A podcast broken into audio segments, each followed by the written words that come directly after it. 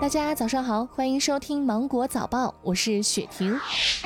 国家发改委、生态环境部等九部门联合印发通知，提出从明年的一月一号起，在直辖市、省会城市、计划单列市城市建成区的商场、超市、药店、书店等场所，餐饮打包外卖服务以及各类展会活动中，禁止使用不可降解塑料购物袋，但是暂不禁止连卷袋、保鲜袋和垃圾袋。清华大学是不是也曾是你的梦想学府呢？从昨天起，约一万封研究生录取通知书陆续从清华园寄出。这两天，网上公布新版清华大学研究生录取通知书。据了解，通知书内页以清华校色紫色为主色调，提取了校荷、荷塘、荷花等清华元素，与清华学堂、二校门、大礼堂、日晷等系列标志性建筑相融合。有网友感慨：太美了。却是我一辈子也得不到的东西。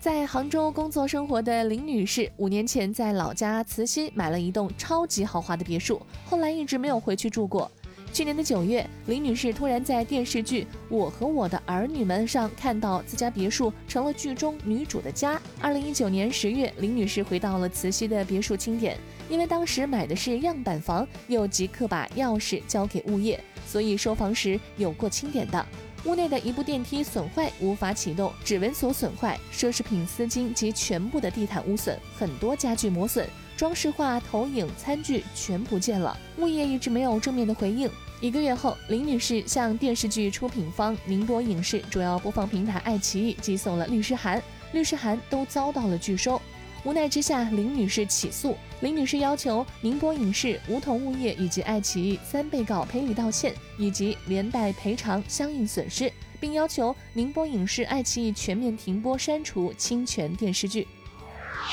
七月十五号下午，广东省惠州市惠城区大街上，一名中年男子拿出了一把菜刀，在街上追赶一个小姑娘。危急关头，一名快递小哥出手相助，将女孩护在身后，挺身挡刀。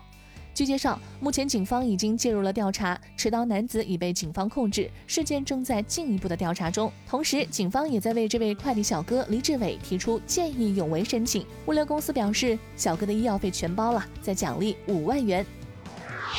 随着洪水到来，野生小龙虾在长江内河、临近池塘等地冒出。为了预防食用小龙虾可能会引起的横纹肌溶解综合症，江苏疾控提醒：切勿自行捕捞野生小龙虾食用，勿购买来路不明的龙虾，在农贸市场或大型商超等正规渠道购买小龙虾。